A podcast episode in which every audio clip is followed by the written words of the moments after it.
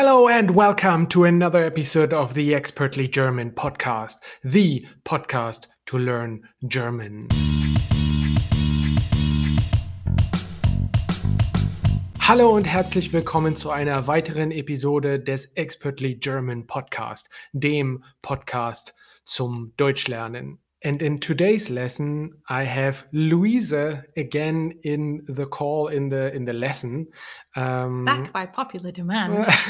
exactly. so a couple of uh, listeners were sending me an email saying, "Where's Louisa? I like the the podcast episodes with Louisa because." Well, I guess the dynamic uh, kind of is fun to listen to. And also, when you're trying to speak German and then I'm trying to correct you. You mean I'm but sucking then, at my German? When you're yeah. sucking at your German, and then, but the questions you are asking seems to be exactly those questions that listeners are also asking themselves when listening to the podcast. So, this is what we're going to do. What are we talking today about? Worüber sprechen wir heute? Reisen. Wir sprechen heute über das Thema Reisen. Ähm, wir sind irgendwann mal ein bisschen durch die Welt gereist. We traveled around the world a little bit uh, some time ago. Uh, und so sind wir auf die Idee gekommen, uh, diese Episode zu machen. And this is how we got the idea to uh, do this episode. And there are two things that Louisa oftentimes struggles with, which is the preposition nach and in when uh, talking about I'm flying to England. So we use nach for most of the countries and all cities. However, there are some countries like uh, die Niederlande, die Türkei, die USA, die Schweiz, die Ukraine. Those are countries that have a uh, an article in front of them. So then we say ich fliege in die Schweiz. I'm flying to Switzerland, even though if I just say I'm flying to Germany, I would say ich fliege nach Deutschland. So there are very few countries that have an article in front, and this is when we use in when going to that country, and we use nach for all other countries as well as uh, cities. So let's practice this a little bit. Um, how would you say um, I am going to Germany? Ich gehe nach Deutschland. Was bin ich Frankreich? Ich gehe nach Deutschland. Ich gehe nach Deutschland. So what we're also practicing at the same time is how to say country names. So ich gehe nach Deutschland is I'm going to Germany. And how would you now say I'm traveling to France? Ich reise nach Frankreich. Yes, ich reise nach Frankreich. And how would you say now I'm uh, driving to Switzerland? Ich fahre mit dem Auto nach, mm, nach in die Schweiz. In die Schweiz. Schweiz. A, a sharp Z at the end. Ich fahre mit dem Auto in die Schweiz. Exactly. And how would you say the same sentence with uh, England?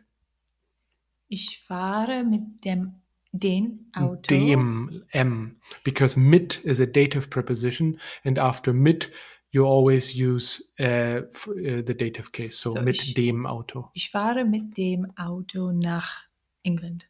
Ja, ich fahre mit dem Auto nach England.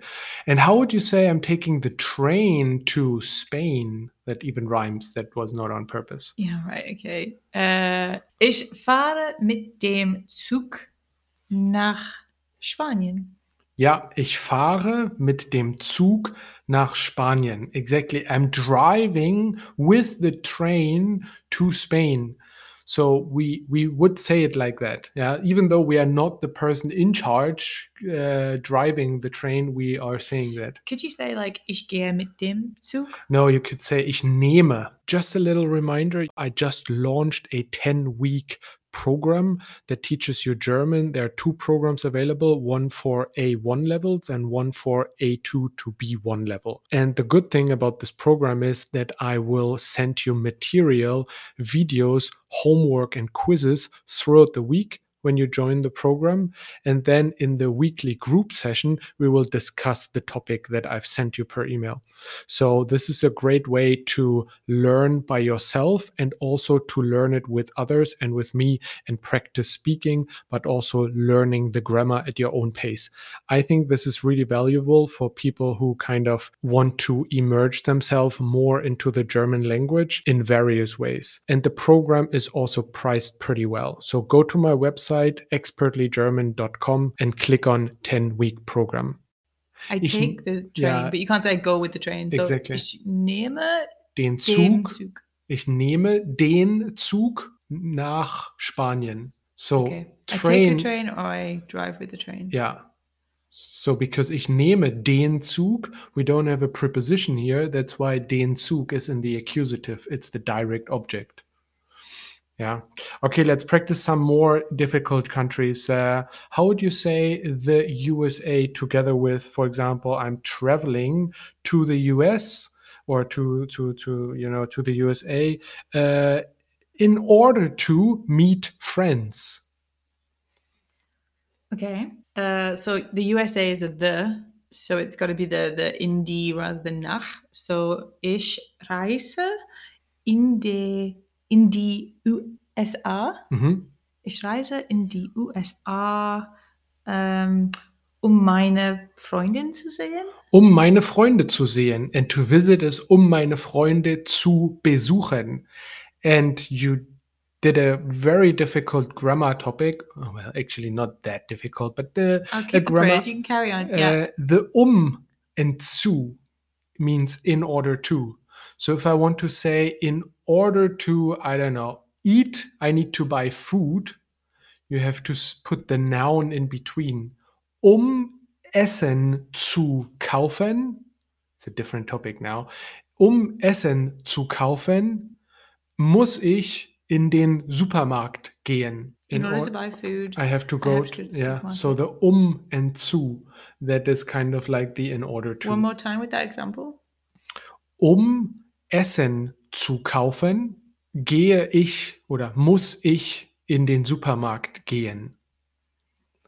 Ja. Okay. Oder um Essen kaufen zu können. You could also uh, say that in order to be able uh, to buy food. Yeah, so the um zu is uh, something that uh, some clients uh, struggle with that as well. But let's go back to the countries. Um, how would you now say I am visiting uh, Turkey? How do you say visiting? It's the same that you would just say with uh, Like visiting friends. friends? Yeah, exactly. Yeah, but that's like I'm going to see friends. Is that the same? You don't have a word for visit. Besuche. Besucher. So also besuchen. So, uh, sorry, where am I going? Uh, you- Turkey. Turkey. Okay. Um, ich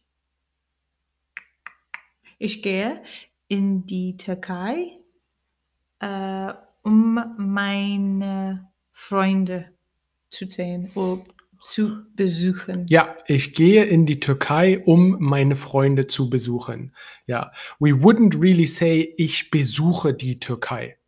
You could say that, but it's less common. We would more say ich reise äh, für den Urlaub in die Türkei. So, like some of these indie versions, I get because it's like the USA, Mhm. the Netherlands, So but I don't really get like the Turkey or Yeah, I did, that doesn't really there's no rationale to yeah, when it's At least I don't know the rationale behind it, but there might be someone who knows what the rationale behind it. Send me an email. But an interesting one is it's an article and in is a two-way preposition. So if I say I'm traveling to Switzerland, it's accusative, but how do you say I'm living in Switzerland? Would that not just be Ich lebe Mhm. in die Schweiz? No, almost. Ich lebe in der Schweiz. Oh, Because the in is a two-way preposition. Uh, and here we have the dative. Don't say hate the cases. I hate They're the lovely. cases. I They- hashtag they- hate the cases. Start a hashtag. Can you remind the listeners about the cases in German? Not just the four, just the names of the four. You don't In have German, To, yeah. accusative, Yeah. nominative, Yeah. dative, and genitive. Ja, richtig. Nominativ, Akkusativ, Dativ und Genitiv. Which And ones do we hate the most? I would say Hmm. I hate the dative the most. That's that's the one. The dative is sometimes just a genitive is I don't know, not too difficult. It's all right. The accusative, accusative and dative. I think those are the two cases that are like ah, it would ah. life would be a lot easier Do it with a German them. accent. Ah. Ach, ach, so. Okay, so the point here, however, was that when you are not moving, right? When you're located or something like when when it's about where ah, okay. rather than where to, then you use after the two-way prepositions and one of them is in the dative case. So ich lebe in der Schweiz. But you'd also say, ich wohne in Deutschland. Richtig, korrekt. So it's no different for the ones that don't have this article right in front of the country. It's only for these weird ones that have got the D in front that you need to think about this. yeah. Okay. Exactly. And some of them are actually using the plural. So I think you say in den USA, dative plural, uh, and in den Niederlanden. Uh, so then we have the dative plural. Let's not worry too much about this. There's always one. There's always one. Okay, so now maybe let's uh, talk a little bit more German. Let well, we could talk about all sorts of topics, but I would say we just talk a little bit about our travel that we did in German. Um, and whilst we're talking, I'm trying to correct Luise a little bit, not too much. So, also wir sind für sechs Monate gereist äh, in 2019. Ähm, und äh, wo haben wir dann angefangen mit unserer Reise? Okay, good. Gute Frage, Tom. Uh, so what I think you just said was we went traveling for six months in 2019. Ja, Where did we start our ja travels? richtig, genau. Angefangen, is that start? Angefangen. That's the Angefangen. perfect, that's the past of to start. Where Anfangen. did you start? Okay. Um, so would I say, wir haben Ja, unsere Reise ja. in Austria? No, you have a funny word for In Austria. Österreich. Österreich. I knew it. In Österreich.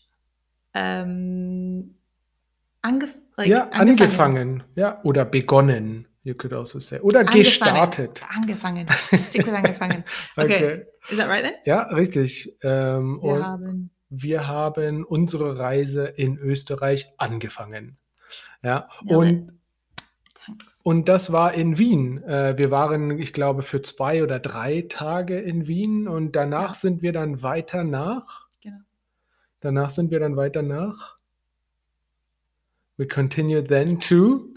I was like, what? Um, Weiter ist to Äh, again and, or to so- continue. von Österreich oder Wein in Österreich. Von Österreich. Ähm, wir haben gehen nach äh, Rom. If it's movement and change, wir, wir sind nach Rom gegangen. But I think you have your. Uh, did we go to Rome? I mean, details, Tom, details. We went pretty much to Rome. I don't remember. No, we went to Greece. We went to Wir, Greece. wir sind nach but Athen. they don't know that. All right, and it's a long time ago. So, nach Österreich oder nach Wien oder von Wien Von sind wir nach Sind wir Athen äh, geflogen. nach Athen geflogen. Ja. Oh, there's a lot here to just. Can we just? Because I feel like this is really Ja. useful for me, past tense. Ja. So, a, äh, äh, wir sind von Österreich nach Athen geflogen. So, the past participle here of äh, fliegen is geflogen. Oops. obviously and so why do i why do i say wir sind geflogen rather than wir haben geflogen Because we moved. yes exactly we moved movement and change and blah blah blah blah blah So- we use sein So when we started the conversation about where did we start, it was wir haben uh, unsere Reise uh, in uh, Österreich angefangen, Yeah. then it's haben ja. and then we're moving to like von Österreich. Wir sind, wir sind von österreich oh, wir sind von Österreich nach Italien. A Italien. Athen. Oh Mann. Griechenland. Fine. Athen. Geflogen. Ja, richtig. Okay, so the sentence structure changes, and that's because we sort of said this is where we started, and then this is where we've richtig. we moved to. Richtig. Ähm, und dann haben wir äh, drei Wochen oder vier Wochen, ne, ich glaube drei Wochen in Griechenland verbracht. And verbracht is the past participle of verbringen, which is to spend time, Zeit verbringen. Wir haben drei Wochen in Griechenland verbracht. So the ich verbringe Zeit, das I spend time und ich habe Zeit verbracht means I spent time. So now my question is, was haben wir in Griechenland gemacht? Hm, was haben wir in Griechenland gemacht? Hm, wir haben in Griechenland. Would you be able to say something like in there? You'd like insert stuff, and then you'd say gemacht. Ja, Okay, so the insert stuff part. Let's just look at that. Um, so you could, I don't know, we, we went to an island. You could say we visit, we, we, we went into museums and uh, we took a, we took a ferry. is that right? Museum. Ja, das Museum. Das Und Museum. Plural die Museen. It's a very long sentence, isn't it? Then It's very long, yes. you That's list like two or three things. German language always has long sentences. Yeah, no words. Okay, so let's try that with the insert stuff in there then. Yeah. So it'd be Wir haben in Griechenland Muse like how do you do that? Museen besucht. Museen besucht. Museen besucht. äh, wir haben in Griechenland Museen besucht. Wir sind mit äh, der Fähre gefahren und wir haben am Strand gelegen. Und Essen gegessen. Ja, und viel Essen gegessen. And then the last word, right? No, that's already it. The gegessen and the besucht and so on. This is already. I'm basically I set a main clause and then I just put an und, right? Wir haben bla bla bla gemacht und bla bla bla besucht und bla bla bla gegessen. Yeah, so you just add a next sentence and a next sentence with the und. Right, and we don't need to put like gemacht at the end. No, Cool. because you i mean you do say that but not the gemacht for all of the sentences each of the main clause has its own verb Right, okay, cool. Okay so we we are not going to go through the whole travel maybe we do some more on that on our other episodes just so that we have something to talk about in german and i can teach you and annoy you with the german grammar a little mean, bit the more The implication I get here is that we don't And- have enough to talk about. Tom. so let's recap a little bit what we uh, learned today and i leave the recap oh, to you thanks. So generous. yes you say generous in German? uh, großzügig Oh, obviously. Okay, so um, I feel like the main things that I've got out of the session today is I'm a bit clearer about saying like ich gehe nach Frankreich um, and ich gehe oder ich reise nach Frankreich, um meine Familie zu sehen. Yeah. So saying a sentence that I like, I'm going to a place and how I'm going to get there. I've got a few vocab Yeah. clarifications. Um, and then also which are the funny countries, as I will call them, where Yeah. they've got the D option. Richtig, ja. Also manche Länder haben einen Artikel davor, die Türkei, die Niederlande, die USA, die Schweiz und noch weitere Die Länder. Ukraine. Ja, und die Ukraine. Uh, and we also learned some verbs. Fliegen, reisen, gehen, fahren, besuchen. Fahre mit dem Zug und fahre mit dem Auto. Ja, fahren mit dem Zug. Ich fahre mit dem Zug. Ich fahre mit dem Auto. Then we learned some pronunciations of some countries. I don't know. Can you say England again in German? E- England. No. yeah. Very difficult. We say it slightly different. England. And we also say we say Großbritannien. you also say the United Kingdom really funny. I have to find that on the list. Das Vereinigte Königreich. The United Kingdom.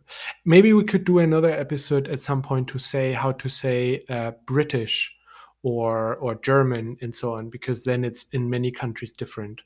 Um, like der Franzose, the French person, it's different to Frankreich and so on anyway, we didn't learn this.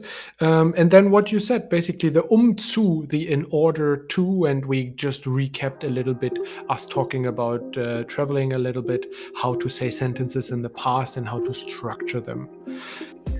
Okay, guys, so I hope you enjoyed this episode today, that you learned a little bit of uh, German and that it was fun as well. Ich hoffe, ihr habt ein bisschen Deutsch gelernt und dass es auch Spaß gemacht hat. Luise, did you learn some German today? Hast du etwas Deutsch gelernt heute? Ein bisschen. Ein bisschen. Perfekt. And if you like to continue to learn German, then I have a 10 week program.